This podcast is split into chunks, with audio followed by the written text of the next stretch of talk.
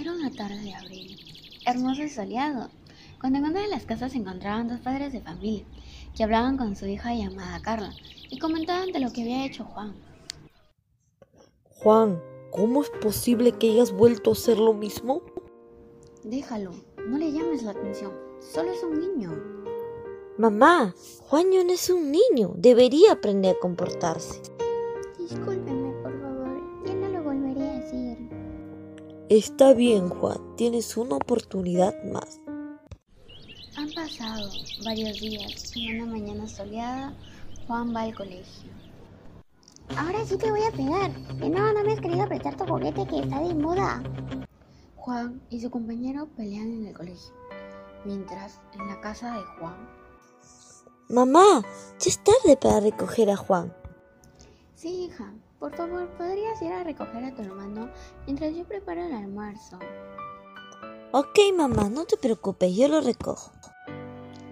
En el colegio, Juan, déjalo a tu compañero, lo estás lastimando. de camino a casa, Carla conversa con su hermano.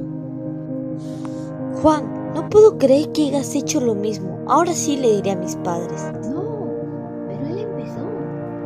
Calla, Juan, no quiero escucharte más. Ya en casa, los dos hermanos. Mamá, debo contarte algo. ¿Qué pasó, hija? Mientras tanto, Juan ingresa con la ropa toda manchada. ¿Qué te ha pasado, hijo?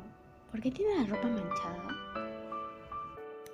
Mamá, yo te contaré. Lo que pasa es que Juan otra vez ha vuelto a pelearse con uno de sus compañeros tan solo por un juguete. Tú siempre le echas la culpa a tu hermano. ¿Acaso no lo quieres?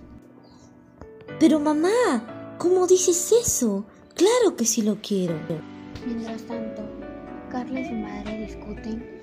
Llega el padre a la casa y escuchó una pequeña parte de la discusión. Escuché una parte de la discusión. ¿Por qué están discutiendo? Bien, papá, yo te contaré. Lo que pasa es que estábamos discutiendo porque Juan ha vuelto a hacer lo mismo. Papá, yo te contaré. Lo que pasa es que otra vez Juan volvió a pelearse con uno de sus compañeros tan solo por un juguete. Juan, ¿por qué Juan? ¿Por qué nos haces esto? Ah, ¿Es que acaso no quieres a tu familia? Claro que sí los amo. ¿Por qué dices eso, padre? Es que Juan, lamentablemente con esas actitudes tuyas no lo demuestras. Todos los integrantes de la familia se quedaron en absoluto silencio. Y entonces Juan, entre lágrimas, dijo, Perdónenme, no sabía el daño que les causaba. No volveré a hacer eso, ahora sí los prometo. Claro que sí, hijo, yo te perdono. También quiero pedirle disculpas a ustedes por no haberme dado cuenta de los errores que cometía Juan y además de los errores que cometía yo.